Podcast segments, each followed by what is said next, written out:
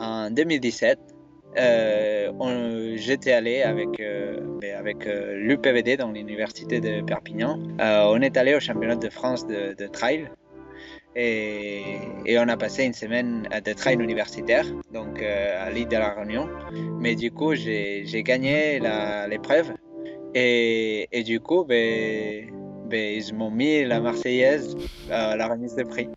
Parce que du coup, c'était un championnat de France et j'étais au podium avec la Marseillaise. Et ils se sont beaucoup moqués de moi pour ça.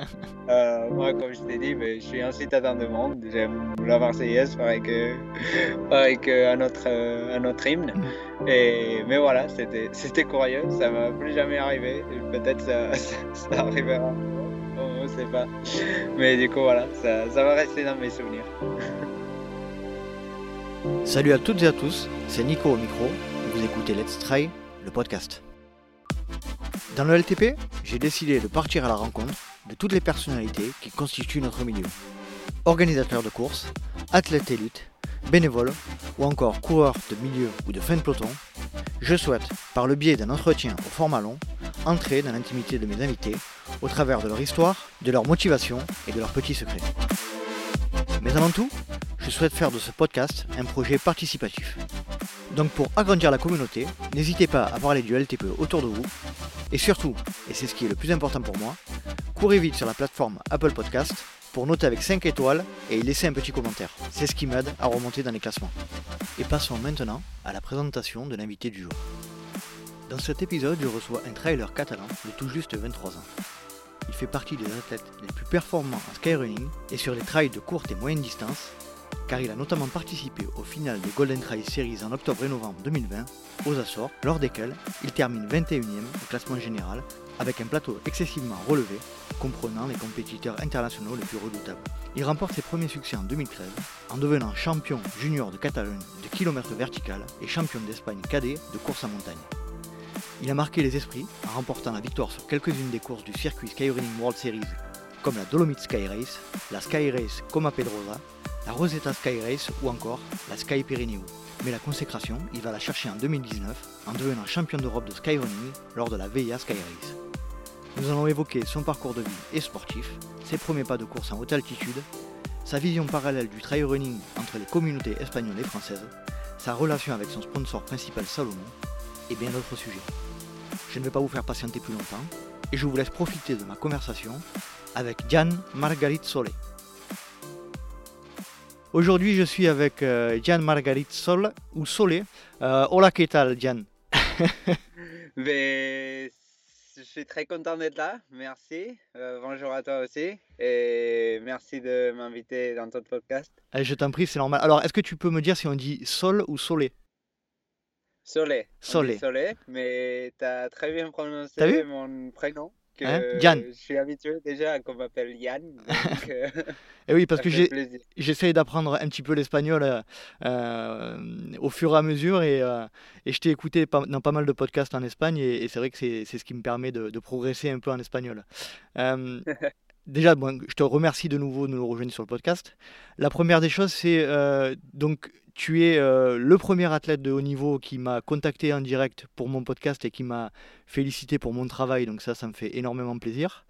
Et euh, on y reviendra un petit peu à la fin, mais toi aussi, il me semble que tu euh, souhaites développer un, petit peu un, podcast espagnol et tu es en pleine réflexion et de création par rapport à ce projet-là. Tu peux nous en parler deux, deux petites minutes? Ben, Oui, comme tu dis, j'ai connu ton podcast cet été, euh, pendant qu'on était dans les Alpes. Et ça m'a, beaucoup inspiré ton travail, tout ce que tu faisais, ta passion pour le trail et la qualité de ton, podcast. Et donc, ça m'a fait penser que, que voilà, en Espagne, j'écoute pas mal de podcasts, euh, que ce soit en espagnol, en français. Euh, et en Espagne, il n'y a aucun podcast au niveau du trail. juste là, ils commencent à démarrer un ou deux. Mais, mais je pense que ça pourrait être intéressant aussi, un podcast du point de vue du, du, coureur de niveau, ou, euh, parce qu'on a toujours des points de vue différents, et que ça pourrait être une expérience intéressante pour moi aussi. Donc euh, voilà, on verra ce que ça donne. Mais oui, à la base, je t'ai contacté aussi pour que tu me donnes quelques petits conseils et, et je t'en remercie. On a passé une belle heure au, téléphone il y a quelques jours et ça m'a, beaucoup, beaucoup aidé. Là, il faut juste euh, passer à l'action. Très bien. Ben, je te remercie en tout cas de m'avoir contacté et puis effectivement, on, a échangé pas mal et j'espère que, que, ton projet va prendre forme euh, rapidement. Euh, Diane, pour les auditeurs qui ne te connaissent pas, est-ce que tu pourrais te présenter en quelques mots, s'il te plaît? Ben, comme tu as bien dit, je suis, je suis né en Espagne, euh, bah, dans un village proche de Barcelone. Euh, donc j'ai passé, j'ai été là-bas jusqu'à, je suis, j'ai fini le lycée. Euh, pendant ces années-là, j'ai fait du hockey sur gazon. C'est pas le sport le plus commun, mais il est commun dans mon village. D'accord. Et, et du coup, on joue tous à ça. mon frère, il y joue encore. Et du coup, ben, j'ai grandi en faisant de hockey sur gazon et, en jouant avec mes voisins que on passait, et mon frère, dont on passait les journées dans les forêts à courir à droite à gauche. Et, on avait la maison de mes parents et, proche à la forêt. Et jusqu'au jour où j'ai découvert euh, la course à pied et le trail. Euh, ça doit, je devais avoir 10-11 euh, ans que j'ai commencé à courir pour en tant que pour la prépa, pour le pour. Et, et c'était, ben, je devais avoir 12 euh, ans que, que j'arrête l'hockey pour, euh, pour, me, pour me focaliser dans le trail parce que ça me plaisait beaucoup. Ça, je voyais que j'étais pas mauvais. Donc euh, ça me faisait aussi plaisir. J'avais toujours eu des problèmes à l'école et tout. Et dès que je me suis mis à courir, tout allait mieux. Donc j'ai voulu euh, y mettre plus d'efforts et, je prenais beaucoup plaisir à courir. Donc, euh, de plus en plus, euh, j'ai progressé et tout est allé vers le haut. Et, c'était à la fin du lycée donc, que j'intègre le, Team Salomon à niveau espagnol et que j'ai ma première expérience internationale. donc, vraiment, ma mon premier presque départ de, de l'Espagne. Je prends mon premier avion et, et c'était pour aller euh, faire le, ce qui s'appelait la Salomon Running Academy. Euh, c'était une semaine de course à pied. Euh, dans notre cas, c'était dans le lac de Garde, en Italie. Mhm. Et ben, là-bas, j'ai connu, ben, on était, c'était à la base, c'était un training camp pour les jeunes euh, à niveau international de Salomon. C'était la, première année que ça se faisait. Et ben, là-bas, on s'est rencontré avec ben, Rémi Bonnet, euh, David Emagnini, Lucie Bartolomeo, donc euh, des gens qui ont tout gagné après, donc euh, des super athlètes et que tu vas nous on se connaît depuis. Tu vas nous tu vas nous raconter tout ça en détail. Moi, j'aimerais, euh, excuse-moi de, de, t'interrompre, mais j'aimerais revenir un petit peu plus en détail sur les débuts où tu as grandi en Catalogne. donc tu me disais hockey sur gazon, donc ça a été tes premiers pas de sport. Est-ce que tu peux nous parler de ce sport qui est relativement inconnu en France et qui, je pense, a, ben beaucoup, est beaucoup plus populaire en, en Espagne et en Catalogne notamment? Oui, surtout en Catalogne. Donc, c'est un sport euh, d'équipe euh, où on joue à 11 euh, sur un stade de, gazon. Il y a, il y a, on court après une balle qui, qui ressemble à une balle de, tennis sur la taille, mais qui est, qui est beaucoup plus dure. C'est comme, c'est comme un caillou. Et, et du coup, ben c'est ça, j'ai joué à ça pendant très longtemps, et, mais j'étais pas très bon, donc voilà. Mais, mais du coup, c'est un sport en Catalogne, surtout dans, dans ma région. Euh, il est assez populaire. Et voilà, c'est un sport d'équipe. Il y a, y a beaucoup d'ambiance, il y a beaucoup d'effets culturels, société qui, qui rejoint. Et, et voilà, ça m'a amené ça m'a donné une base euh, parce qu'il fallait faire un sport et du coup tout le monde dans mon village faisait celui-ci. Mais dès que j'ai découvert le trail, ben, j'ai vraiment découvert un sport qui me plaisait et, mhm. c'est pour ça que qu'après ben, je suis je suis tombé amoureux. Et euh, en Catalogne donc pas pas attiré du tout par le foot qui est un, qui est un sport euh, très très populaire là-bas il me semble. Oui. Oui, oui, c'est tout à fait ça. C'est vraiment le sport. Mhm. Quand tu vas à l'école, tout le monde joue au foot. Sauf, euh, je pense que dans mon village, c'est presque le seul village où, où il y a autant de hockey sur gazon. Donc, on est un village euh, de 10 000 habitants et il y a quatre clubs.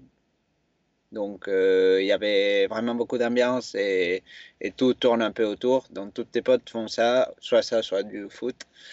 Et le village, était situé, le village est situé où en Catalogne, tu peux préciser Il s'appelle Matadepera c'est situé à 40 minutes euh, du centre-ville de Barcelone. D'accord. Et on a des petites collines. Euh, il y a aussi plein de sportifs euh, de montagne, de, de sports d'outdoor qui, sont, qui viennent de là-bas.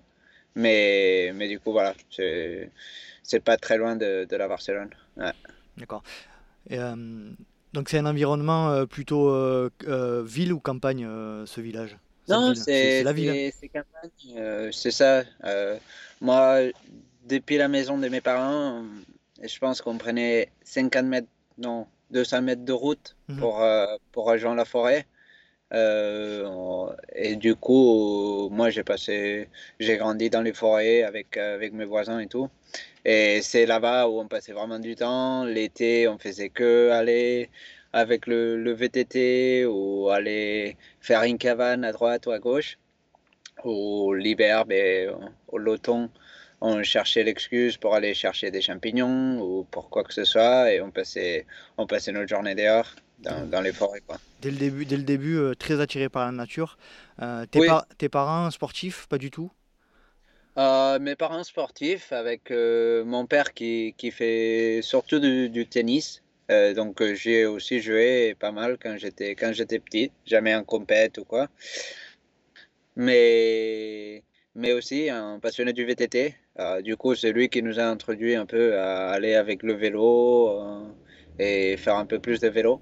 Mhm. Et, et ma mère, sportive à la base, pas tant que ça, mais on s'est mis à courir plus ou moins à la même époque. Donc euh, c'est marrant parce qu'elle allait aux courses, elle nous disait Ah, mais regardez, euh, les enfants, il y a une course de 5 km pour les enfants, est-ce que vous voulez venir? Et nous, ah ouais, mais c'est comme ça qu'on s'est mis, qu'on s'est mis au, au, monde des compétitions. quoi. D'accord. Et euh, ton premier pas, tu en as parlé un petit peu tout à l'heure, premier pas de trail. tu as un moment spécifique qui t'a marqué, qui, où tu te rappelles ton entrée dans le trail running? Oui, tout à fait, tout à fait. Il y avait, ça s'appelle la course de, Mont Rodon, que c'est au fait, c'est le sommet que j'ai derrière euh, chez mes parents. Et du coup, c'était la course du, village. Euh, ils la font, ils le font en début de février. Et, il y a un an où j'ai entendu parler de ça et je me suis dit, bah, écoute, je suis, j'aime bien courir à l'entraînement de hockey, donc euh, j'aimerais bien le faire. Et ma mère, du coup, elle m'a pris de côté, elle m'a dit, mais t'es sûr et tout que tu peux pas faire, tu veux faire ça et tout, on ira faire le parcours. Et donc on y est allé une semaine avant, essayer de faire le parcours. Et du coup, elle a vu que je devais l'attendre et que, que voilà, que je pouvais tenir. Donc, elle a dû s'inscrire pour que je puisse courir. Et du coup, on a couru tous les deux et on est tombé amoureux de ça. Et... En même temps. Ouais. Ah, c'est cool. C'est cool. Ouais. Euh, et au niveau euh, parcours scolaire, comment, comment ça se passe pour toi euh, en Catalogne là-bas? Ben, du coup, ben, je fais jusqu'au lycée normal. J'ai fait le lycée en EES, s'appelle, les sciences. Et, et j'aimais beaucoup de choses. Donc, je suis quelqu'un qui s'intéresse à tout ce qui se passe, tout ce qui lui passe Très curieux, devant. Ouais, je suis curieux. Mm. Et, j'ai beaucoup aimé mes années de lycée. On avait nos copains, on avait un peu du sport l'après-midi. Mais, mais voilà, jusqu'au lycée, j'ai été là-bas. Puis c'était vraiment à la fin de, de la dernière année du lycée, j'ai senti que j'avais besoin d'un peu plus, que j'avais des, nouvelles inquiétudes, que j'avais envie d'apprendre un peu plus sur mon corps, que j'avais envie de sortir du, village où j'avais passé ma vie parce qu'on on sortait presque pas. Euh, mais pas mon père travaillait jusqu'au dimanche, donc de lundi à dimanche, on on pouvait pas trop bouger. Et, et c'est à ce moment-là que, que l'option d'aller faire euh, les études de STAPS a apparaissent. À fond romeu, et à fond romeu, donc, donc, donc dans en les France, Pyrénées. en- dans les Pyrénées françaises. France. Mhm. Ouais, et je parlais pas du tout le français, mais, mais du coup, ça m'a. Je me suis motivé de plus en plus pour cette option. Donc, je connaissais déjà plusieurs euh, trailers, skieurs de randonnée qui, qui étaient là-bas et qui faisaient ces études là-bas et qui, qui pouvaient faire ça en même temps que faire de l'autre niveau. Et, et du coup, je me suis, je me suis motivé pour aller là-bas. Et, et ça a été vraiment une super expérience. euh, pour moi, la- une des super expériences de ma vie, super positive. J'ai, d'abord, j'ai appris une langue que j'ai. Tu as très bien appris. hein. ben, plus tard, j'ai eu plus de motivation pour l'apprendre. Donc, pas que, pas que, pas que la fac. Mais le problème quand on était à Font-Romeu, c'est qu'il y a quand même un gros niveau d'athlètes qui sont catalans. Donc, euh, on- moi, j'ai toujours habité avec des gens qui, qui étaient catalans. Donc, euh, au quotidien, je parlais catalan et euh, deux fois en cours, je parlais français, mais, mais c'était quand même moyenne. Mais j'ai eu de la chance de connaître ma copine. donc, bientôt, ça fera deux ans. Donc, euh, ça a été une motivation en plus, beaucoup, pour euh, m'améliorer en français. Et, et du coup, c'est à partir de ça que j'ai, vraiment progressé en En français et français. que j'ai, Mhm. et que j'ai appris à, à bien parler. Et tu voulais faire quoi à cette époque quand tu t'es en- engagé dans cette formation STAPS? C'était quoi ton, ton objectif? Mais mon objectif, c'était deux objectifs en même temps. C'était vraiment d'apprendre à tout ce qui se passait dans mon corps pendant, l'effort, pendant l'exercice, et d'essayer de, d'apprendre pour pouvoir devenir plus tard euh, euh, un coach sportif, euh, quelqu'un qui, connaît et qui puisse encadrer, donc euh, peut-être potentiellement une équipe de trail Mhm. En pensant que peut-être ça allait évoluer comme des sports que je suis, comme le VTT ou euh, sur un, un peu plus encadré et pas aussi libre que c'est maintenant. Et euh, en même temps, donc, euh, essayer d'arriver à mon maximum en tant que trailer, en tant que essayer d'exploiter tout mon potentiel et de voir jusqu'à là où je pouvais arriver, d'essayer de, d'apprendre des gens qui étaient là-bas, donc euh, des, des coureurs comme euh, Oriol Cardona qui est maintenant dans les, dans les meilleurs, mais j'ai pu y, partager beaucoup grâce à ça. Et, et du coup, voilà, de- d'essayer de, me donner une chance de, de sortir de mon village et de découvrir une vie qui, qui avait l'air très intéressante et, et très belle. C'est intéressant. euh, Tu, tu es encore en, en formation au, au niveau STAPS aujourd'hui? Ben, j'ai, fini ma licence D'accord? euh, il y a, il y a deux ans, du coup. Et du coup, je suis licencié en STAPS et, et j'ai fait quelques entraînements en ligne. Mhm. C'est une chose que j'essaye de potentier un peu. Et, et En France ou en après ça, j'ai passé aussi, euh, surtout en Espagne, mais bon, parce que les clients que j'ai jusqu'à présent sont espagnols, j'aurais aucun souci à, le faire en France. Donc voilà, Et la, la communication est ouverte euh, par le biais de, du, du Let's Try podcast. hein. Si vous avez besoin de, de- d'un coaching par, par Diane, euh, n'hésitez pas à le contacter. c'est ça, c'est ça. Et, et du coup, on était, ben oui, et j'ai aussi passé mon, le diplôme euh, pour être euh, prof de ski, de ski de fond. C'est un sport que j'ai découvert pendant, pendant mes années à Font-Romeu. Euh, je faisais pas du tout de ski avant et, et ça m'a, beaucoup, ça m'a beaucoup plu et, j'adore vraiment comme, comme sport. Donc, euh, j'ai passé ma formation et maintenant, pendant l'hiver, je travaille dans la même vallée qu'à Font-Romeu. Euh, j'aime bien de retourner là-bas, j'ai, plein de copains, j'ai- j'aime beaucoup être là et je travaille là-bas en tant que moniteur de ski. Tu en as parlé tout à l'heure. Euh, une question me vient. Euh, alors je sais que c'est, un peu touchy, un peu compliqué en, Espagne et en Catalogne de parler de ce sujet-là, mais j'ai du mal à saisir l'approche entre espagnol et catalan. Aujourd'hui, comment, quelle, ap- quelle approche il y a entre les, deux, entre les deux mentalités, on va dire, si, je puis dire. Mais c'est compliqué et ça dépendra beaucoup de, d'à qui tu parles. Je pense que il y, a, deux ans, il y a eu beaucoup de, de mouvements à ce niveau-là. Il y a eu beaucoup de, de, de choses qui se sont passées. Euh, moi, de mon côté, euh, j'ai été assez intéressé par ce sujet-là, euh, surtout vers le 2017, jusqu'à 2017, où, où, vraiment il y a eu des, des choses qui, qui avaient l'air de changer. Mais au final, euh, je pense que je me suis un peu découragé -hmm. et un peu déconnecté de ce sujet parce qu'au final, ben, oui, je viens de là-bas, mais j'ai jamais été très nationaliste. -hmm. Et je pense que en Catalogne, euh, c'est quelque chose qui est qui s'est créé ces dernières années, le, le nationalisme un peu plus euh, étendu. -hmm. euh, avant, oui, il y avait certains nationalismes, mais, mais c'est resté quand même une petite chose. Et, et c'était devenu un peu une mode d'être catalan ou d'être euh, pas du tout catalan et, et être plutôt espagnol.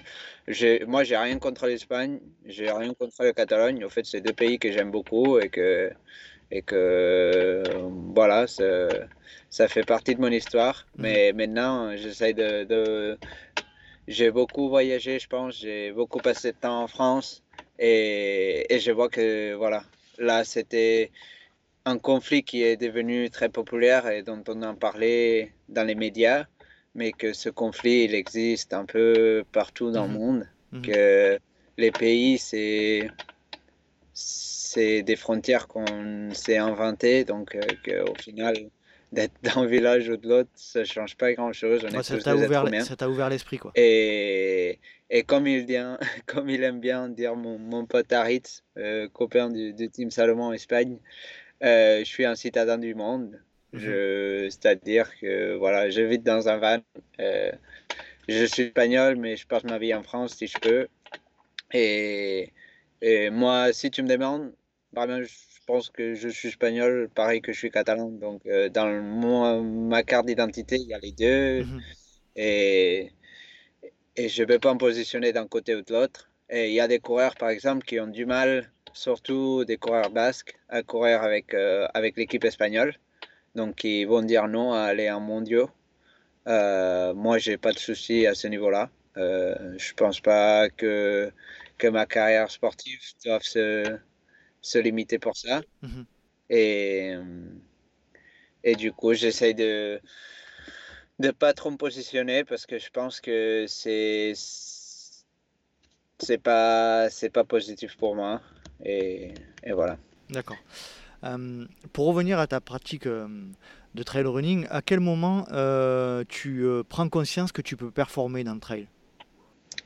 Mais moi, je pense que j'en prends conscience euh, assez tôt, mais pas jusqu'à un très grand niveau. Donc, euh, ça veut dire que dans les premiers championnats d'Espagne où, où, je vais, je suis en tant que cadet, et, et je m'en souviens, euh, c'était, un kilomètre vertical en contre la montre, et je sortais, ben, il y avait tous les filles cadets et tous les, les, hommes cadets, je pense, qui sortaient avant moi. Et moi, j'étais dernier par euh, loterie, et mm -hmm. c'était tombé comme ça. Et, et, du coup, je suis arrivé le premier en haut. Donc, ça veut dire que j'avais doublé tout le monde. Et, et je fais quatrième au, au scratch, et donc premier de ma catégorie. Et je rate le podium parce que je m'étais arrêté, parce qu'il y avait un photographe et je me faisais une photo. Donc euh, voilà, ce jour-là, je me suis dit, on s'est tous dit, bon, peut-être euh, il sert à quelque chose, ce gamin. Et, ce jour-là, je pense, ça a marqué un avant et un après euh, de me dire, waouh, c'est quand même, c'est plus des de courses de village, il y a des gens qui s'entraînent ici. Et, et, du coup, j'ai gagné et tout, c'était cool. Moi, pour moi, je n'étais pas arrivé à cette conclusion-là. Mais, mais du coup, il y avait, il y avait les gens de, de l'équipe catalane, par exemple, donc, euh, qui m'avaient dit, euh, m'avaient félicité, je m'avais raconté donc, comment ça se passait et, ce que ça représentait. Et, et du coup, je pense que c'était le premier avant-après et qui m'a motivé et encouragé pour la suite. Et après, donc, euh, mon premier été, quand j'étais arrivé à Font-Romeu, euh, c'était mon le première année, la première année où j'ai passé à faire des courses à niveau international. Et, pareil, la première manche de la Coupe du Monde de skyrunning à laquelle je suis allé, c'était à Livigno, donc en Italie, frontière avec la Suisse. une course avec un parcours nouveau et qui avait l'air exceptionnel. Et du coup, c'était ma première fois sur la distance. C'était en 30 quelques kilomètres. donc, 4 heures de course pour un petit gamin, c'était, bien. Et je me suis retrouvé à courir avec ben, des gens que, que je suivais sur les réseaux sociaux, que, que j'en avais entendu parler. Et, et j'ai fait une course en partant euh, très doucement, parce que pour moi, je suis parti pour un, pour un ultra. Euh, je me souviens que, bon, voilà, je, vais te raconter un petit truc après, mais, mais voilà, je me suis retrouvé à courir avec Tadej Piouk ou, des gens comme ça qui, qui avaient été des, des, super coureurs. Et, et ben, je suis arrivé en pleurs et, et j'ai fait du GM. Euh, donc, c'était vraiment magnifique. J'ai passé une belle partie de la course en tête. Euh, je me suis fait doubler à la dernière montée euh, par euh, Tadej qui, qui, a été le vainqueur. Et, et ce jour-là, j'ai connu aussi ben, un de mes idoles et qui, qui m'a beaucoup aidé et appuyé depuis ce moment-là. C'était Marco De Gasperi, c'est mhm. un coureur italien qui a, qui a inventé, on, va, on va dire à proprement inventé le, le skyrunning, quoi, presque. Hein. Ouais, c'est ça et qui a, qui a tout gagné en mhm. skyrunning, en trailrunning et qui a été une super machine et qui, qui court encore et qui est fort encore. Et, et, voilà, qui a toujours cru en moi depuis ce jour-là. Et, et pour moi, ce jour-là, c'était le jour où je me suis dit, waouh, on peut faire des choses très bien avec, euh, en se faisant beaucoup plaisir et, et en continuant comme ça. Et euh, pour ceux qui ne savent pas, euh, est-ce que tu peux expliquer la principale, les principales différences qu'il y a entre le skyrunning et le, et le trail running? Mais Le skyrunning, euh, je me suis un peu focalisé sur ça ces dernières années. c'est du trail running, mais normalement sur des parcours assez exigeants et un peu plus extrêmes. Mhm. C'est-à-dire qu'il y a beaucoup de dénivelé si tout se passe bien et pas mal de technicité. Donc, euh, on peut trouver des parcours hein, avec 20 euh, ou 22 bornes, comme ça peut être le Sky Race euh, comme à Pedrosa, par exemple, en Andorre, où il y a presque 2000 mètres de dénivelé, je pense, ou plus de, plus de 2000 peut-être. Et c'est des courses vraiment avec beaucoup, beaucoup de montées, des montées très raides, donc qui ressemblent à des kilomètres verticales euh, des parties techniques, euh, normalement, donc euh, des passages sur des arêtes, des passages avec des cordes ou des néviers, puis des. C'est ça, c'est des courses vraiment un peu plus techniques que, que ce qu'on a l'habitude. Sur, des formats qui sont peut-être un peu plus courts que les trails, les ultras ou quoi, mais, mais beaucoup plus techniques et beaucoup plus montagneux. d'être maximum un marathon ou normalement plus court marathon, et, et, mais qui en, en termes de temps euh, sont beaucoup plus longs de ce qu'on a l'habitude pour un format de, cette distance-là. Et toi, tu avais, euh, tu avais l'habitude de la montagne euh, quand tu as commencé le sky Parce qu'il me semble que tu as commencé par le skyrunning. Tu avais l'habitude de ces, de ces environnements un peu abrupts? Ben oui, c'est ça, c'est le mot, c'est abrupt. Et j'ai bien l'habitude de, de, ça parce que ben, proche de ben, chez mes parents, c'est ça, on est proche de la, ville, mais on a des, petites montagnes.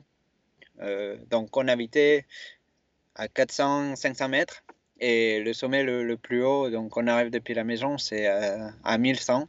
Donc on avait quand même un peu de montée. Et dans ces montées-là, ben, euh, c'est vraiment technique. Il y a beaucoup d'endroits où c'est connu pour faire de l'escalade. Et, et, ça ressemble aux montagnes de Montserrat. Je ne sais pas si, si, tu connais, mais c'est une, une, chaîne, euh, une quarantaine de minutes de Barcelone aussi, qui est vraiment connue et où je te recommande vraiment d'aller mhm. parce que euh, tu n'auras jamais vu un truc pareil. Donc c'est juste des, des petites cailloux qui se sont rassemblés donc à la base ben, il y a des milliards d'années, c'était une mer et la mer est, partie, donc euh, l'eau est, est, partie de là-bas. Et du coup, c'est le fond de la. Ça rejoint, c'est l'endroit où une rivière rejoignait la mer. Donc euh, il y a plein de sédiments et, qui se sont rejoints genre, mhm. ensemble. Et c'est des, des, montagnes qui sont faites par des, plein de petits cailloux qui se sont rassemblés. Donc euh, ça, ça mène à des formes très bizarres et, et des parcours qui, qui, peuvent être assez engageant. Mhm. Donc euh, j'avais l'habitude de ça. Moi, quand j'étais plus petit, ben, je me faisais plaisir à aller faire des petits couloirs, ce qu'on appelait des couloirs là-bas. Et je prenais, je sortais avec euh, mes baskets, je faisais 30, 40 minutes de course à pied. Et je pouvais passer une ou deux heures ou trois à faire des petits couloirs. Et après, ben, je devais rentrer en courant parce que j'étais toujours à la bourre. mais, mais du coup, oui, j'ai toujours aimé ces côtés un peu plus technique, un peu plus aventure. Et maintenant, de plus en plus, euh, je pense que le côté athlétique, il est aussi important parce que le niveau en trail, il fait que monter, que monter, que monter. Et le niveau, il se met un peu plus sur ses côtés trail running que skyrunning, peut-être, ou sur ses côtés un peu plus athlétiques, pas que, pas, genre, pas tant technique. Mhm. Et je trouve ça très bien. Euh, je trouve que c'est une belle progression et que au final, même si je nous mets sur un parcours skyrunning, la vitesse est tellement élevée tout le temps qu'il faut être un super athlète. Donc euh, j'ai laissé un peu ça de côté, mais j'aime quand même me mettre sur des endroits un peu techniques et, me faire plaisir sur, des crêtes. Quoi. À quel moment tu bascules euh, sur des formats un peu, plus, un peu moins aériens? Tu, tu, tu, tu, te rappelles la période? Mais, Je me considère quand même un skyrunner. Mhm. parce que j'aime beaucoup ça. Et, j'aime beaucoup faire des montagnes vite et le concept aussi de faire une montagne pour la descendre. Oui, parce que, c'est ça le concept initial du skyrunning, c'est euh, partir, partir du village le plus proche du sommet et faire un aller-retour en, en, faisant un record, si, si j'ai pas de bêtises. Ouais, mais, mais c'est un peu ça, ouais. Et je pense que moi, c'est ce qui me plaît, c'est pas juste d'aller d'aller courir, mais aussi que ça ait un peu un sens. Et je trouve que pour une course, un sens très logique, c'est monter et descendre une montagne en faisant une boucle, par exemple, pour que ça soit plus joli et, que ça soit pas répétitif. Mais je trouve que c'est un sens qui est, qui est très logique. Donc, euh, si la montagne est plus proche, la course sera plus courte. Si la montagne est un peu plus longue, mmh. euh, la course sera un peu plus longue. Je comprends aussi que, que le sport euh, évolue, donc euh, ces formats vont changer, ces logiques vont changer. Et, aussi, on peut trouver des logiques très intéressantes, à faire le tour d'un lac, aller d'un village à l'autre, ou, des traversées qui se sont faites depuis des longues années et que maintenant sont en format de compétition. Je trouve ça super intéressant. Donc, euh, le moment où j'ai basculé, je pense que j'ai jamais fini de basculer. Donc, euh, l'année dernière, j'ai quand même fait deux ou trois belles skyrunning, mais c'est le fait que le, le, niveau fait que monter, donc euh, qu'on doit, nous, pour notre prépa, être prêt à tout ce qu'on va trouver. Donc euh, je pense que c'était après, après 2018, peut-être, je me suis dit, il faut aussi que tu fasses un peu plus de, du coureur, euh, que, que tu cours un peu plus que tu apprends à courir vite, que ça ne te pose pas de problème d'aller à une certaine allure, parce que tu en auras besoin, que ce soit pour euh, faire euh, une course un peu plus roulante ou que ce soit pour faire une course euh, plutôt type running. Mhm. Et je pense que c'est à partir de ce moment-là et, et, de plus en plus que je me rends compte que, que maintenant un trailer ou un coureur de montagne, il doit être il doit toucher un peu à tout. complet. il faut qu'il soit complet. Ouais, complet et, et polyvalent. Ouais. On va, on va euh, continuer un petit peu sur le sujet. Euh, tu es sponsorisé par, euh, par Salomon, donc initialement par Salomon Espagne et puis là aujourd'hui par Salomon International. Tu as participé aux, aux, Açores à la Golden Trail World Series qui a été créée et développée par notamment Greg Vollet que je salue. tu peux nous expliquer deux choses. comment tu t'es qualifié pour ces Golden Trail World Series?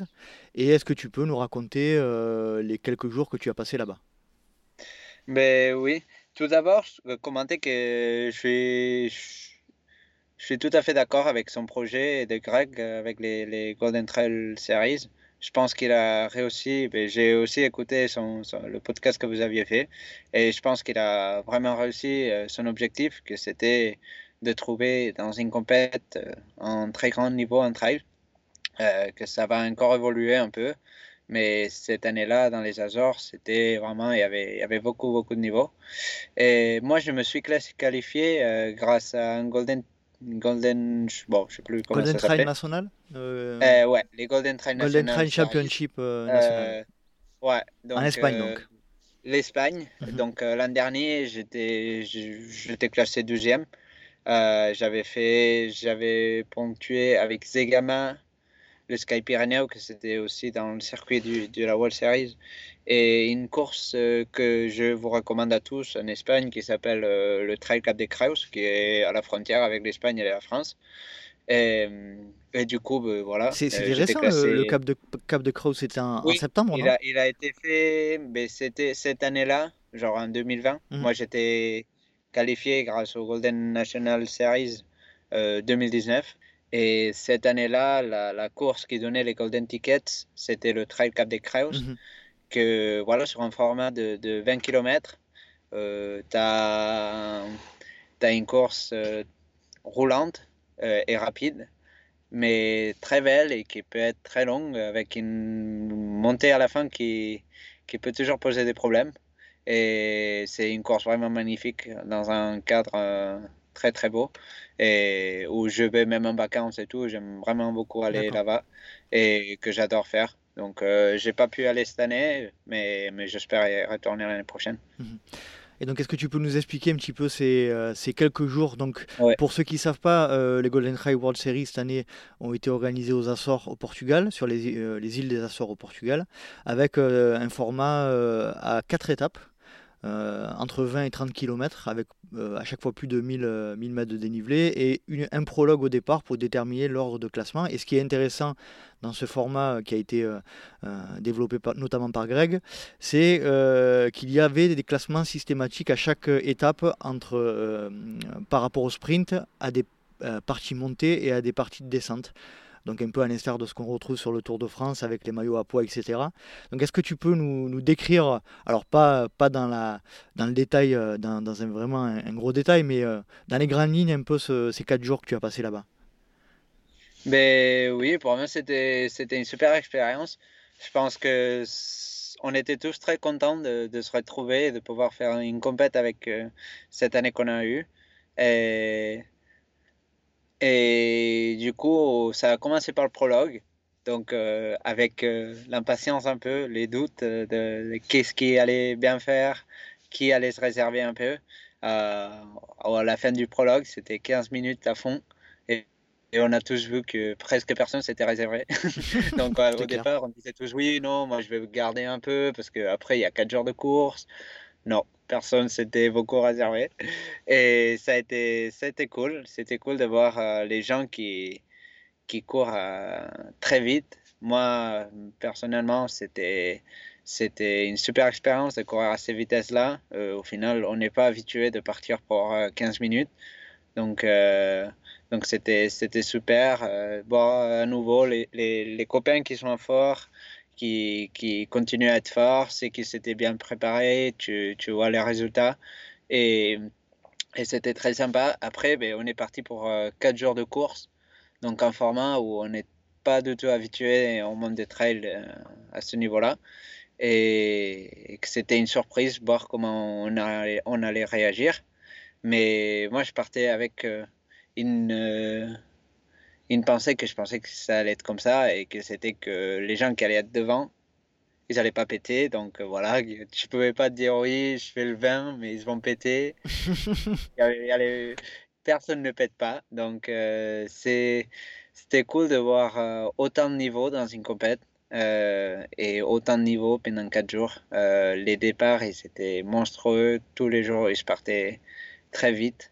Euh, il fallait vraiment s'échauffer tous les, tous les trois jours, euh, genre tous les quatre jours, mm -hmm. euh, avec des parcours qui, qui combinaient un peu tout et qui étaient pour moi bien trouvés.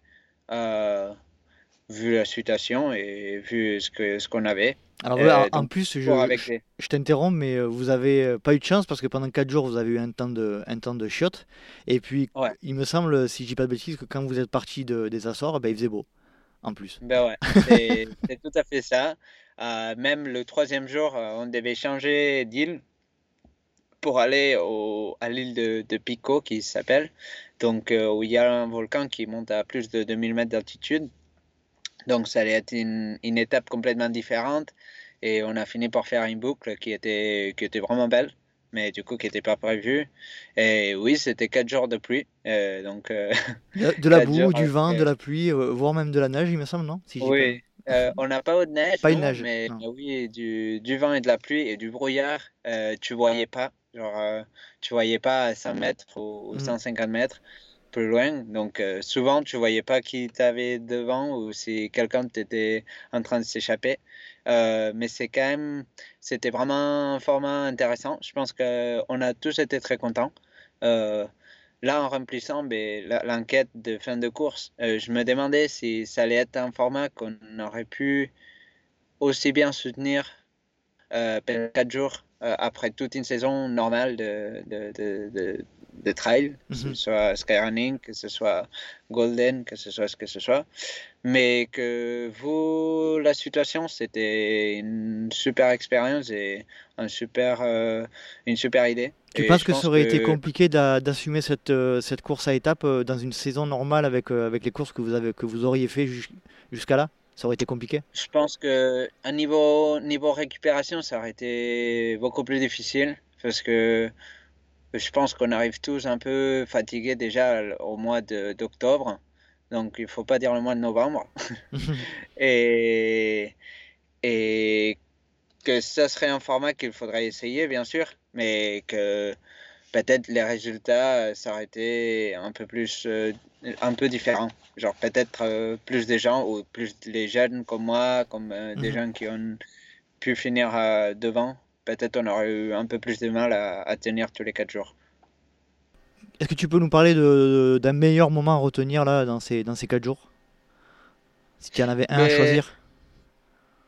j'ai pu courir avec euh, beaucoup de copains, j'ai pu passer du temps avec eux.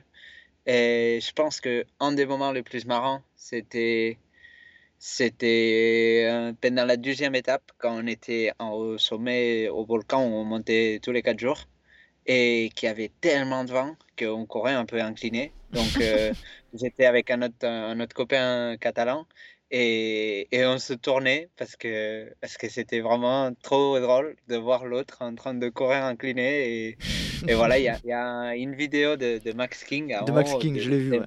ces mêmes jours. Et, et voilà, c'était c'était vraiment ça. J'avais jamais vu autant de vent. Et, on a beaucoup rigolé, genre on gueulait de, de bonheur et, Mhm. et de plaisir. C'est chouette. Euh, on Ouais. peut parler un petit peu de la situation par rapport au Covid. Comment ça s'est passé en termes euh, protocole sanitaire? Ça a dû être euh, pas simple à mettre en place, j'imagine. Euh, je pense que ça a été bien géré et ça a été, j'imagine que difficile à mettre en place, mais qu'ils ont été, je pense que les mesures étaient bien et elles ont été bien respectées pour les athlètes, pour le, pour l'organisation et pour tous. Euh, donc pour y accéder, on devait tous avoir un, un PCR négatif. Mhm. Euh, ça rassurait un niveau de voyager là-bas et pas amener le Covid là-bas parce que je pense que c'était le plus important, c'était pas euh, amener le Covid dans les îles. Bah Euh, surtout, ouais, euh, quand c'est une situation insulaire, c'est compliqué. hein. Ils, Ouais, c'est ils- clair. ils- ils font très gaffe à pas. Parce que si tu ramènes. une ou plusieurs personnes ramènent le Covid dans un milieu insulaire, ça peut être Ouais. très compliqué, quoi. Ouais, c'est clair. Et du coup, non, je suis, je suis content niveau mesure. Moi, j'ai passé, ben, c'est ça, moi, j'ai été en Espagne pendant le confinement. Mhm. J'ai été déconfiné en Espagne, puis je suis passé en France et j'ai été choqué euh, de comment les mesures étaient beaucoup plus restrictives en Espagne qu'en France. C'est vrai? Donc, euh, nous, en Espagne, on a passé l'été euh, où le masque était obligatoire partout. Mhm. Euh, des fois plus nécessaire, des fois moins nécessaire. Ça sera au médecin de choisir. Mais après, je suis passé en France et le masque était. Personne ne portait le masque, quoi. Mhm. Donc, euh, je suis content avec les mesures qui ont été prises aux Azores et comment on était respecté pour les, pour les coureurs. Moi, j'ai eu de la chance. J'ai pu, par exemple, passer mon PCR euh, le, matin même euh, auquel je prenais l'avion, alors qu'il y a eu des, gens qui ont dû le passer 3-4 jours avant et ils ont dû en repasser un deuxième juste à l'arrivée. Ils ont été confinés pendant qu'ils avaient attendaient les résultats. Mhm. Donc euh, pour moi, j'ai eu de la chance, c'était facile. Il y a eu des, même des personnes qui n'ont pas pu prendre le départ à cause de, du test. Mais je pense que c'était une mesure nécessaire. Euh, donc euh, voilà, que, que je suis content avec les mesures qui ont été prises. Euh, est-ce qu'on peut, pour en terminer avec le, Golden Trail World Series, est-ce qu'on peut parler de cette nouvelle formule avec les, les tronçons euh, significatifs qui ont été mis en place, euh, que ce soit sprint, montée ou descente On peut en parler deux minutes? Comment tu l'as, tu l'as ressenti? oui, bien sûr. Ben, je pense que, voilà, si on en parle ici, c'est que, c'est que vraiment ça a eu son objectif, a été réussi, c'est qu'on en parle. Mhm. Parce que je pense que la compétition principale des Golden, c'est, ça doit rester le général. Euh, je pense que d'abord, ces segments, c'est, marrant, ça fait pas de mal. Ça apporte euh, un peu plus de spectacles, ça apporte un peu plus de, de, d'exhibition, de quoi parler pour les médias, pour, euh, même pour la course même. Mhm. Et, et, ça peut même apporter des nouveaux profils qui viennent juste pour faire ces segments ou, ou qui se spécialisent un peu à ces segments-là. Euh, je pense que l'important, ça doit rester euh, le, général. Donc euh, voilà, je trouve pas bien que peut-être que c'était payé le même de gagner un sprint ou une montée que mhm. de, de, gagner l'étape. Bien sûr. Donc ça, je peux peut-être je suis pas tout à fait d'accord. Mais je pense que ça reste un beau format et que ça reste un truc intéressant euh, à maintenir pour la suite. Très bien. Tu finis 21e de, de, de cette compétition. Tu es satisfait de ta performance ou tu aurais euh, pensé faire mieux? Je suis satisfait. Je pensais faire mieux. Euh... Un énorme plateau quand même. Hein. un énorme plateau, ça c'est sûr. Euh, j'étais dans les 10 jusqu'au troisième jusqu'à la fin de la troisième étape. Mhm. Donc j'ai fait les deux premières euh, un peu en essayant de garder un peu, mais vraiment en gardant pas beaucoup parce que sinon tu, tu perdais trop de temps. Mhm. Euh, la vérité, c'est qu'à la montée, j'ai vu qu'ils étaient plus forts que moi. Tous ceux qui luttaient pour le top 15-20, ils mhm. montaient plus vite que moi.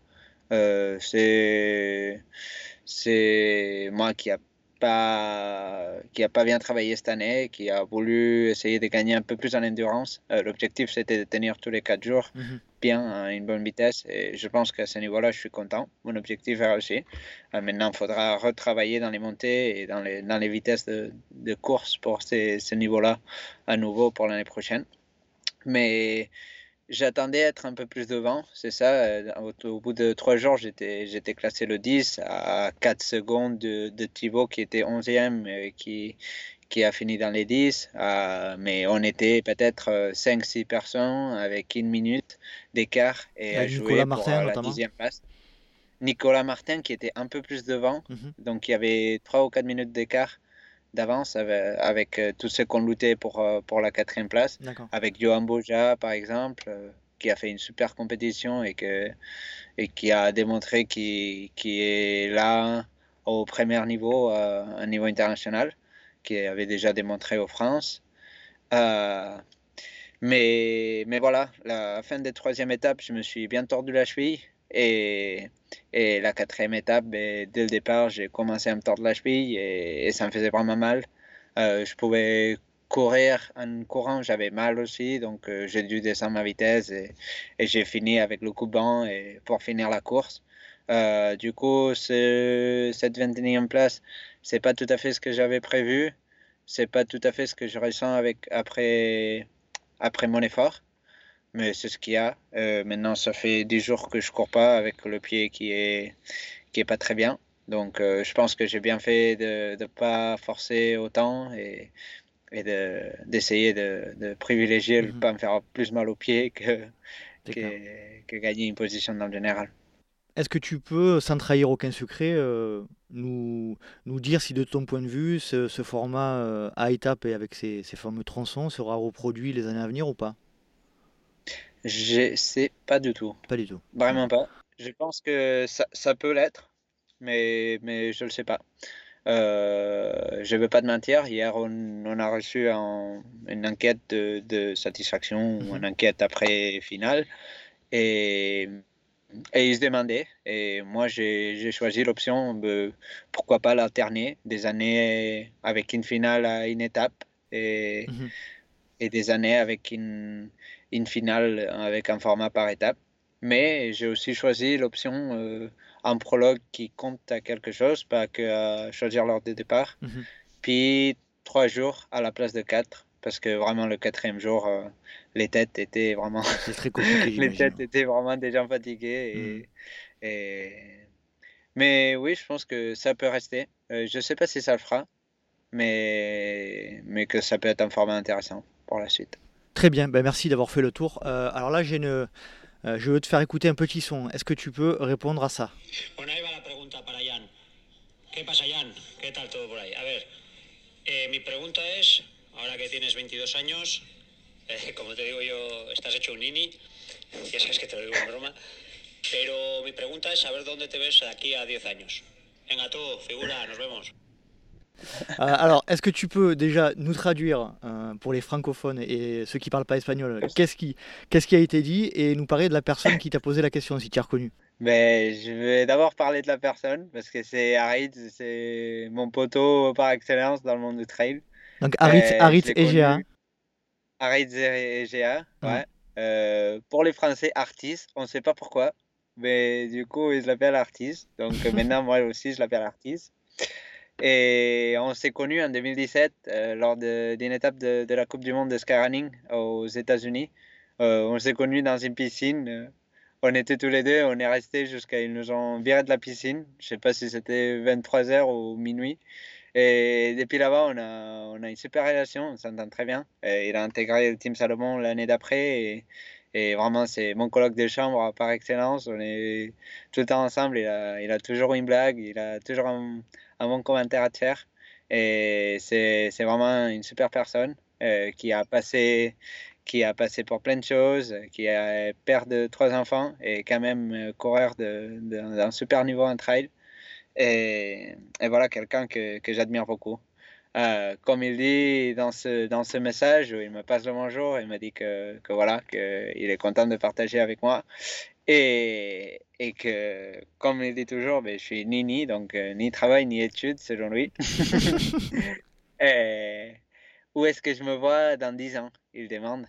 Euh, bonne question. Je pense que, je pense que je, je veux courir encore. Euh, J'espère faire de l'autre niveau encore.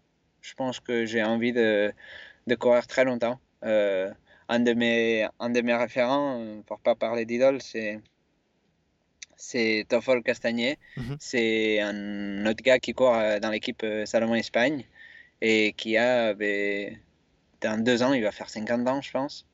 Et il fait encore de, de trail running à un bon niveau. Il fait encore euh, le, le CCC, l'OCC ou genre une des courses de, de l'UTMB chaque année. Et, et dès que tout assoit avec lui dans la table, c'est d'abord il part de l'UTMB et après il part d'autre chose. Et, et voilà, j'espère euh, avec cette image-là essayer de me faire plaisir et de- d'en profiter de, ce sport que j'aime pendant très longtemps. Et, c'est pour ça aussi que, j'ai envie d'approfondir dans ce sport et que je pense au podcast en tant qu'un moyen euh, d'approfondir à ce sport, pas que en tant que, que pratiquant, donc pas, tant, pas que en tant que coureur, mais aussi en tant que quelqu'un qui, qui essaye de, de faire grandir ce sport, de, de le donner à le connaître, qui essaye de connaître tout- tous les versants, les athlètes, euh, ben, un peu comme, comme ce que tu fais. Et vraiment, c'est pour ça que je suis beaucoup ton podcast avec, euh, avec, euh, avec plaisir, parce que tu m'as fait découvrir des côtés du trail que je connaissais pas tellement ou qui m'échappaient. Et, et voilà, j'ai envie de, découvrir ce sport un peu plus profondément. Et, je pense que dans 10 ans, j'espère euh, rester le plus proche au trail et au monde du sport. Euh, à niveau professionnel, euh, maintenant, euh, mon, ma dédication principale, c'est le trail. Je ne sais pas si ça le sera dans 10 ans, tant mieux si c'est oui et que je suis à fond dedans et que je suis très motivé. Sinon, ben, c'est ça, ce, ce, petit projet que j'ai avec les entraînements d'athlètes, ça me plaît. Je pense que c'est quelque chose que j'aimerais de, de, promouvoir pour la suite on aimerait bouger un peu dans les Alpes avec euh, ma copine, donc euh, qui va être euh, licenciée licencié, les vétos se licence ou? Ouais, c'est diplômé. Diplômé, voilà. Merci. Bon, qui va, va, être veto en début d'été prochain. Donc, on a été déjà cette année un mois à Creuseuil, euh, donc euh, entre Annecy et Genève, mhm. euh, dans la clinique d'Intraileuse, donc en Lise Rousset. Je ne sais pas si, tu l'as passé. Que je, que je salue d'ailleurs, j'ai pris contact avec elle ouais, récemment. Qu'on salue d'ici. et, et, du coup, on a passé un mois là-bas, ça nous a beaucoup plu. donc on espère pouvoir bouger dans les Alpes à partir de, ben, au plus tard de l'année prochaine et trouver une clinique béto qui soit proche des montagnes et moi, j'espère pouvoir continuer à faire euh, mon métier d'hiver, que c'est être prof de ski, et qui me plaît beaucoup, et le combiner avec euh, un petit truc en plus pendant l'été, pendant que, pareil que je fais maintenant. On te souhaite euh, tout le meilleur pour, pour tous tes projets à venir. Si on peut revenir un petit peu côté performance, si tu devais retenir une seule qualité qui te permet de performer par rapport aux autres?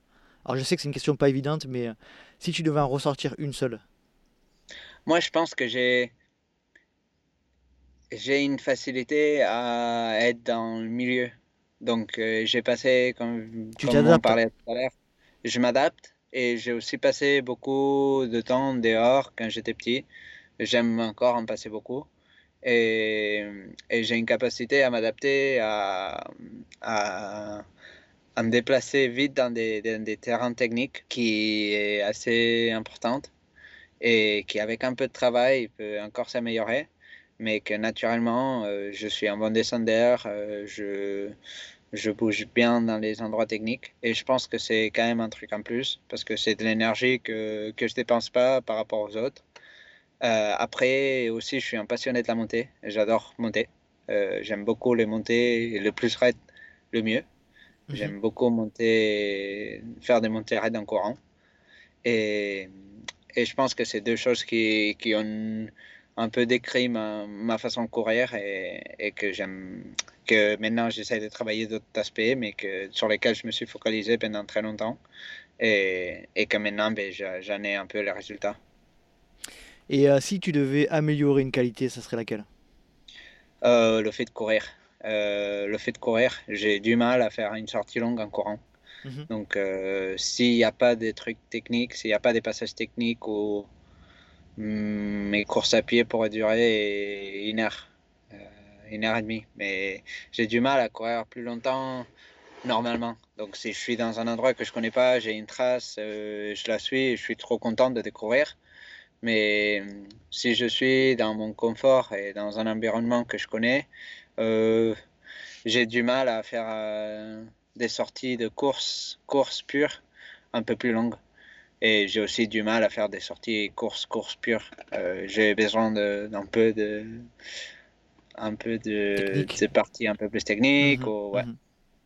Et c'est un aspect que j'essaie de travailler, que je sens que à chaque fois je suis plus à l'aise et que à chaque fois je prends plus de plaisir aussi, et que ça sort plus naturellement. Donc tu travailles euh, notamment plus sur, euh, sur piste ou sur, sur bitume?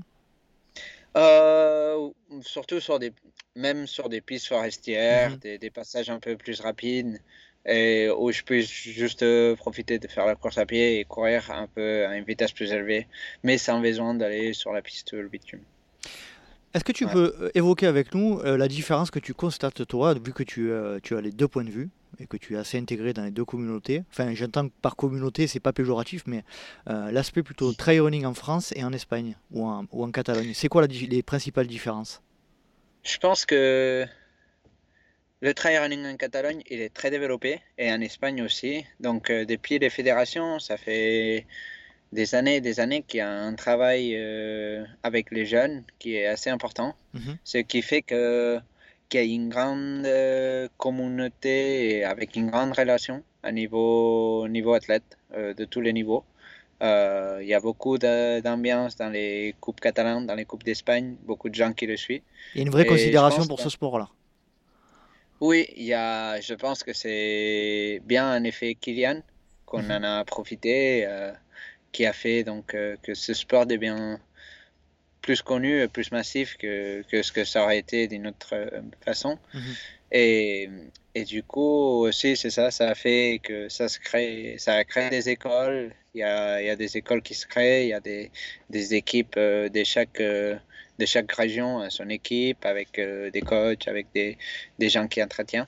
Et je pense que la communauté est un, un peu plus unie, il y a un peu plus de contact. Je pense qu'en France, pour ce que j'ai pu connaître, il y a une communauté qui est très solide dans les athlètes de haut niveau et qui, ceux qui sont équipe de France mais, ben, se voient, ils ont beaucoup de relations. Mhm mais qui a pas autant de liens avec euh, peut-être les athlètes qui sont un peu plus moyens, ou il n'y a pas un circuit national peut-être qui soit autant, autant suivi qu'en Espagne.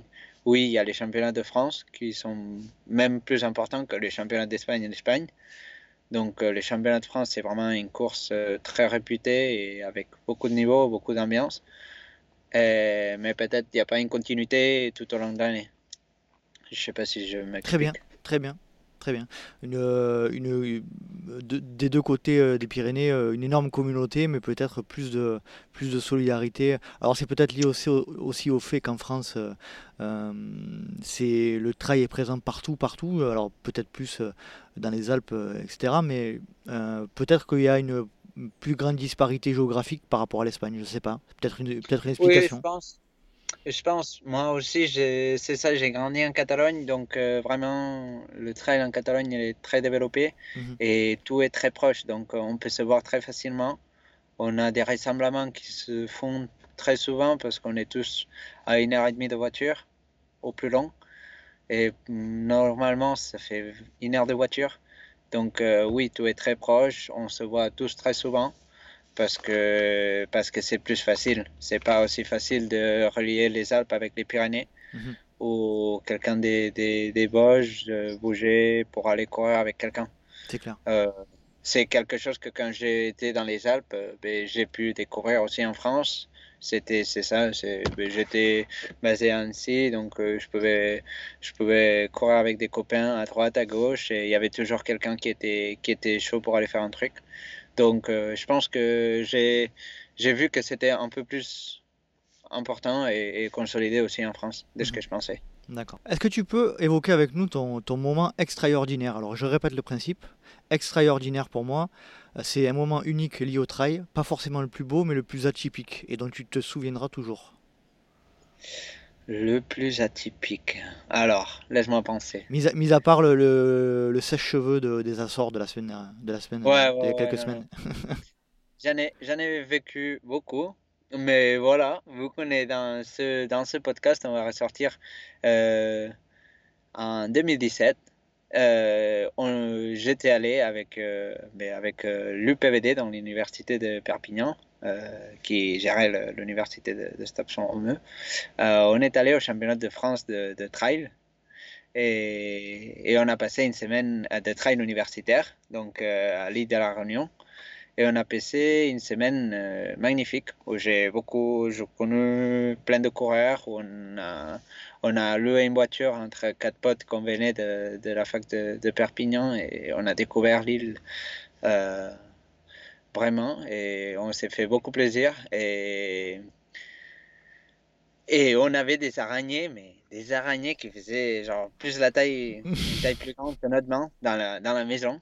Et, c'était, c'était vraiment le souvenir de, de ce voyage, c'était ces araignées. Mais du coup, j'ai, j'ai gagné la, l'épreuve. Donc, euh, personne ne m'attendait pas parce que personne ne me connaissait. Mhm. Et j'ai fait une super course. Euh, le parcours était très sympa, surtout la deuxième partie. On courait sur les volcans et c'était, c'était magnifique avec euh, Mathieu Delpoche qui, mhm. qui fait deuxième. Et, et, du coup, ben, ben, ils m'ont mis la Marseillaise à la remise de prix. Parce que du coup, c'était un championnat de France et j'étais au podium avec la Marseillaise. Et ils se sont beaucoup moqués de moi pour ça. Euh, moi, comme je t'ai dit, ben, je suis un citadin de monde. J'aime la Marseillaise, pareil que, pareil que un, autre, un autre hymne. Mm. Et, mais voilà, c'était curieux. Ça m'a plus jamais arrivé. Peut-être ça, ça, ça arrivera un jour on ne sait pas. Mais du coup, voilà, ça, ça, va rester dans mes souvenirs. Quelle, euh, quelle importance ça a pour toi, la France? Euh, Pour moi, ça. De passer en France, ça m'a représenté. Ça m'a ouvert euh, les yeux à, à qu'il y avait un monde plus loin que, que la Catalogne, que c'est ce que je connaissais, que j'adore. C'était un tremplin entre la Catalogne et le reste du monde, quoi, en fait. Oui, c'est ça. C'est, c'est moi, j'étais un gars qui avait pas beaucoup voyagé et, après, après connaître une nouvelle langue, ça fait toujours euh, ouvrir un peu le, le cerveau, mhm. euh, découvrir de nouvelles personnes. C'est quand même, on est très proche, mais la culture peut être des fois très différente et les gens très différentes. Euh, donc euh, ça m'a quand même ouvert l'esprit et je pense que ça m'a aidé à, à, ouvrir mes pensées et, et voilà, c'est un pays que j'aime beaucoup. Je pense que la France, c'est un très très beau pays. Euh, J'ai été un peu... Je connais maintenant pas mal les Pyrénées, surtout les Hautes-Pyrénées. Mhm. et je, je, suis un fou amoureux de, de là-bas. Euh, je connais pas autant les Alpes, euh, donc euh, tant mieux pour moi. J'ai que ça à découvrir. Tu as encore beaucoup à découvrir. ouais, j'ai pu connaître la Réunion. on, est, on a voyagé aussi en van à, en Corse pendant une semaine ou dix jours avec mhm. deux copains de font romeu Et c'est vraiment un pays qui, qui, a de tout et qui a, qui a vraiment de quoi faire. Et surtout au niveau, niveau trail, niveau montagne et paysage, on a c'est vraiment un paradis. C'est clair que la France est un pays très diversifié en termes de, en termes de paysage. Euh, est-ce que tu peux nous parler de ton plus beau souvenir de trail jusqu'à présent? Mais, ben, Je pense que mon plus beau souvenir revient aux, aux courses des, des Dolomites en 2017, donc euh, l'année où, j'ai gagné. Euh, c'était une course que l'année d'avant, c'était ma première édition et et ça m'a marqué parce qu'il y avait un niveau qui était, qui était énormissime. Un plateau qui j'avais jamais eu autant mal aux jambes que, ce jour-là. Et du coup, ça m'a marqué et je me le suis fixé comme objectif. Je me suis dit, allez, il faut que l'an prochain, tu gagnes cette course-là. Et et j'en parlais tout le temps à mon coloc et j'ai regardé des vidéos, j'aimais trop. Euh, même euh, des fois, j'étais allé m'entraîner dans Catalogne où il y a une montagne qui peut ressembler un peu euh, à ce type de course-là. Et, je m'étais vraiment préparé. Et du coup, c'était l'année de la dixième édition, je pense. Bon, c'était une année spéciale. Donc, ils ont un peu changé le, le, parcours. Et normalement, on faisait le, vertical, c'était vendredi, et la course, le, le Sky Race, c'était dimanche. Et cette année-là, on a fait la verticale euh, vendredi et la Sky Race samedi. Et le vertical, c'est un des verticales le plus euh, spécial qu'il y a, parce que c'est avec des marches, il est très beau, mais il est très dur. Mhm. Tu dois monter des marches qui sont assez hautes tout le temps. Et alors que je pensais que j'étais dans une de ma meilleures formes de ma vie, c'était horrible. Euh, j'ai failli me quitter, c'était trop mal. Et j'avais, j'ai eu des problèmes avec euh, un peu d'anxiété et tout qui, qui tombait sur mon diaphragme, qui bloquait. Mhm. Et ces jours-là, c'était horrible. Je pouvais pas du tout respirer. Je suis arrivé en haut, mais comment j'ai pu euh, j'ai beaucoup souffert, euh, j'avais beaucoup mal quand je suis descendu et je suis allé voir le, kiné de Salomon, donc Arnaud Tortel, qui je te recommande aussi d'interviewer un jour parce qu'il peut, il peut apporter des histoires assez marrantes, je pense. D'accord, c'est noté.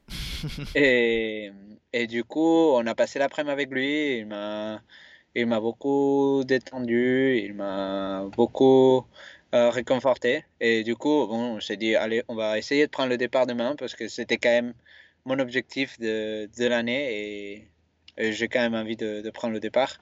Et je m'en souviens, c'était une demi-heure avant, 40 minutes avant le départ. j'étais un peu démotivé. Euh, j'étais dans la chambre avec, avec Rémi et, et, Davidé. Rémi Bonnet et Davidé Manini, ouais. Et Manini, ouais. Et du coup, ils sont partis s'échauffer. Ils m'ont dit, tu viens? Et j'étais en train de finir un livre. J'ai dit, bon, je finis et je, je viens après. Et je me dis, non, mais vas-y, viens. Non, non, euh, je, je, finis et je viens après parce que je suis pas très motivé. D'accord, d'accord. Donc ils sont partis en marchant vers le départ. Et moi, j'ai fini le livre, je me suis, je me suis habillé et je suis allé. Donc euh, je suis arrivé au départ avec euh, peut-être 5-10 minutes d'échauffement. Et il manquait 10 minutes pour le départ, donc j'étais bien. Et je suis arrivé là-bas et je me dis, ah ben, à cause du temps, ils ont changé le parcours. Et j'ai dit, ah, ils ont changé l'heure de départ. Et j'ai dit, ah ben ça c'est une bonne nouvelle. Tu vois, j'ai déjà le temps pour m'échauffer. Ça, ça c'est un point positif pour moi. C'est un peu, j'ai un peu plus de temps. Et après ça, j'ai changé mes idées. Je me suis remis dans le game. Mhm. J'ai profité pour bien m'échauffer. Et j'ai fait une course très bien. Euh, j'arrive en haut, j'étais 9e. C'est une course qui fait une montée et une descente. Mhm. J'étais 9e et je me suis dit, ben, il y avait Marco De Gasperi, donc euh, cet Italien dont on parlait tout à l'heure, qui me double à la fin de la montée. Je me suis dit, hmm, et j'ai vu que ça arrêtait dans le ravito. Je me suis dit, bon, ben, tu dois sauter le ravito et le mettre derrière lui pour toute la descente. Et on a, on a fait que doubler des gens pendant la descente, jusqu'à un moment où on arrive un peu à la fin de la partie la plus technique, et que je lui dis, oh, ben, très bien, regarde, on, est, on a dû doubler pas mal de gens. Et il me dit, mais oui, mais, mais tu veux gagner ou pas? Je lui dis, bon, mais là, là on est bien, tu vois. Et il m'a dit, non, non, mais tu vois, là, on voyait David et Manini, et on voyait je sais pas qui d'autre. Il m'a dit, ben, ils doivent être les premiers. Il faut que, tu appuies et il faut que tu ailles. Et ça m'a fait un déclic. Je suis allé comme un fou et, et j'ai gagné cette course. Alors que, voilà, alors que j'étais pas du tout dans le game le matin. Et, et pour moi, c'était un objectif. Je, je, suis arrivé en pleurs, comme toujours, quand je fais une bonne course. et pour moi, c'était mon grand objectif et je l'ai réussi et j'étais très content. Ouais, ça, doit être quelque chose de, de, gagner les Dolomites, c'est clair. Hein, c'est clair. Ouais, euh, Est-ce que tu peux nous, nous, à contrario, nous donner ton pire souvenir de trail? Mon pire souvenir, euh, ah, il y en a un de pas très bon aussi. Mais peut-être mon pire souvenir, c'était. Oui, c'était sans doute euh, en 2018. Donc après une super saison en 2017-2018, euh, je me suis blessé dans la première course de la saison, juste avant de commencer le Roden. Et, et je me suis blessé parce que voilà, j'ai trop forcé, j'avais un peu mal au pied et j'ai trop forcé dans une course euh, où il fallait pas forcer. Et du coup, ben, j'ai passé c'était en mai, début mai, quand je me suis blessé. Et j'ai été arrêté pendant cinq mois presque. C'était, c'était quelque chose qui m'a fait beaucoup apprendre, mais que sur le moment, ça a été dur et difficile à gérer. Mhm. Très bien. Euh, Diane, qui souhaiterais-tu voir apparaître dans le podcast? Alors francophone, hein, bien sûr. Mais à la base, c'est ça, je t'ai dit Arnaud Tortel. Mhm. Euh, je pense que ça peut être intéressant, mais je pense que que comme j'ai dit tout à l'heure, euh, Joan Boja, c'est quelqu'un qui, qui, a fait une super progression, qui après un an blessé l'année dernière, euh, il est rentré dans le Team Matrix cette année. Euh, je ne sais pas si tu es au courant de, du Team Matrix, c'est ce que c'est Oui, oui. Enfin, globalement, oui. Je pense que... C'est hmm? une, une, team d'athlètes élites, me semble-t-il Ouais, donc euh, je pense que Johan, ça pourrait être intéressant, mais ça pourrait être aussi intéressant d'amener, Simon Gosselin ou, Thomas, ou Thomas, que c'est Thomas Janichon. Mhm. C'est, les deux chefs du team. Et je pense qu'ils ont un beau projet et qu'ils pourront apporter, ils peuvent apporter des, belles choses au, monde du trail. Je le souhaite vraiment que du bien. Très bien, merci pour les conseils. J'essaierai de les, les contacter. Euh, euh, de ta part. Euh, est-ce que tu as un dernier message à faire passer? On arrive tranquillement à, la fin de l'épisode. Un dernier message ou un sujet à évoquer dont on n'aurait pas parlé? Ben, D'abord, je veux te demander comment tu as fait pour contacter Harit. Ah ah, ça, c'est mon secret. Non, c'est les joies d'Instagram. Tu sais, avec Instagram, tu, tu fais énormément de choses. Alors, j'ai, je lui ai, je lui ai euh, communiqué un petit message par Instagram en espagnol parce que je progresse, je t'avoue. Et tu vois, ça, Ça fait ça, ça prouve que je progresse puisqu'il m'a répondu. Donc, euh, et puis, euh, je, Ouais. par, la, par, par la même occasion, je tenais à le remercier d'a- d'avoir joué le jeu. C'est très cool. Je le remercierai aussi. Puis non, je pense qu'on a un peu, un peu tout évoqué. Euh, et je pense que le monde de trail en ce moment, c'est, un peu désorga- désorganisé. Je pense qu'en France, vous êtes un des meilleurs pays à, à niveau organisation du trail. Euh, vous avez des, des bonnes courses euh, et surtout, c'est ça, le, le trail est bien organisé, que ce soit dans une fédé ou dans la fédération d'athlétisme surtout. Et je pense que que voilà, que les années à venir vont beaucoup marquer l'avenir du, du sport. Et, mais moi, je me sens chanceux de, de vivre la vie que, que j'ai et d'avoir l'opportunité de, de courir un peu partout. Ça m'a fait découvrir le monde. Et, et c'est un sport que je recommande à tout le monde, que ça a besoin d'une paire de chaussures et, et c'est tout. quoi. Mhm. Donc, euh, juste qu'ils en profitent beaucoup et, et c'est tout. Très bien. Où est-ce qu'on peut te suivre sur les réseaux, sur un site internet? Mais il y a eu des moments où j'étais actif sur plein de réseaux, euh, où on nous disait, allez, il faut que vous postez dans tous les réseaux, beaucoup. Euh, maintenant, je suis que sur Instagram presque. Mhm. Euh, c'est le réseau que j'ai trouvé le plus confortable et celui que j'aime le plus. Euh, donc, vous pouvez me trouver sur Instagram, euh.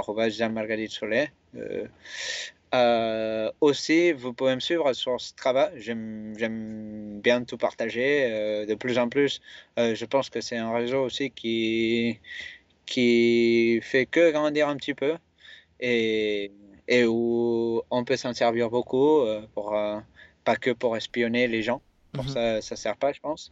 Mais pour euh, voir où est-ce qu'ils s'entraînent les gens, si jamais on va dans cet endroit-là, euh, pour avoir des idées quand on voyage. Donc, je voyage beaucoup. Ça m'aide à avoir des idées d'aller dans un endroit ou l'autre, ou pouvoir euh, faire une intensité dans un petit com ou, Mhm. ou, ou quoi. Et je pense que c'est c'est là où je- vous pouvez me suivre en ce moment. C'est surtout Instagram. C'est là où je suis plus actif, euh, avec des stories ou avec, euh, avec des posts. Et, et voilà, peut-être euh, dans un futur, dans un podcast aussi. Bah, j'espère vraiment pour toi et je pense que, Ouais. comme je te disais, comme on en, on en parlait en off, tu as tous les moyens de que ton futur projet soit un succès et je te souhaite vraiment que ça, que ça fonctionne. On va terminer par les, les fameuses questions rapides. Alors, tu réponds de manière assez précise et sans argument. Ok? D'accord. Plat favori après la course Euh, une bonne assiette de pâtes. Boisson favorite après la course Euh, J'aime beaucoup l'eau. Gel, de l'eau. gel, bar, les deux ou aucun des deux Bar, Fait maison ou industriel fait maison. Alors, grosse rafale de vent ou grosse averse de pluie grosse averse de pluie. Racine ou verglas Euh, racine, Tu préfères courir de nuit ou de jour de jour. L'hiver ou l'été Euh, L'été. Tu es plutôt podcast, musique ou rien du tout en courant Euh, musique. Tu préfères courir seul ou accompagné Euh, J'aime beaucoup courir seul. J'aime beaucoup courir seul. Et pour terminer, tu préférais être le meilleur en skyrunning ou le meilleur en trail running Pour moi, c'est le même. Je cours dans les montagnes. Tu cours dans la euh, montagne. ouais. ok, très bien.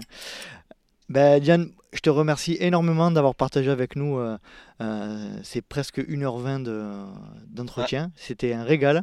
Euh, je te remercie pour ta disponibilité, pour ton ouverture d'esprit et puis pour tous les, tous, les, hum, tous les compliments que tu as fait sur mon projet. Ça m'a touché énormément et je suis sûr que tu vas, tu vas en faire autant avec le tien et, et j'ai hâte de- d'entendre les premiers épisodes.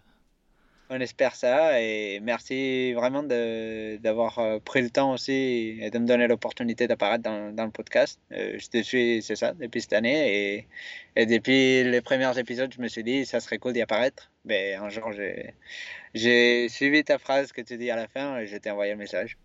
c'est cool. Ça me touche énormément et puis euh, j'ai passé vraiment un agréable moment et je te dis bonne continuation et peut-être à très bientôt sur les sentiers. Si tu passes, si tu passes dans le sud de la France ou, ou dans les Alpes du Sud, euh, Gap, Briançon ou, quoi que ce soit, n'hésite pas à me contacter. On, ira peut-être gambader ensemble. On fera ça alors. Allez, ça marche. je te remercie énormément, Diane. À très bientôt. Ouais, à très bientôt. Merci. Salut. Et voilà, cet épisode est à présent terminé. J'espère que vous avez passé un agréable moment en compagnie de notre invité et je le remercie de nouveau de s'être rendu disponible pour un épisode du LTP. Si vous souhaitez rejoindre la communauté du LTP, rien de plus simple, rendez-vous sur Instagram à Let's Try le podcast, sur Facebook à Let's Try, sur YouTube à Let's Try, ou alors je vous laisse taper Let's Try le podcast sur les moteurs de recherche et vous tomberez sur mon site internet. Vous avez également la possibilité de vous inscrire à la newsletter que j'envoie tous les mois. Newsletter sur laquelle il y a les news du LTP, les invités à venir et tout un tas d'autres sujets. Vous trouverez le lien d'inscription sur les différents moyens de communication. Et comme vous le savez, le Let's Try Podcast est un projet 100% bénévole. Donc si le cœur vous en dit, et pour soutenir le projet, n'hésitez pas à aller sur la plateforme Patreon slash Let's Try le podcast. Patreon, P-A-T-R-E-O-N. J'espère vous retrouver pour un prochain épisode du Let's Ride Podcast. Et d'ici là, n'oubliez pas, si vous pensez que c'est impossible, faites-le pour vous prouver que vous avez tort. Salut, salut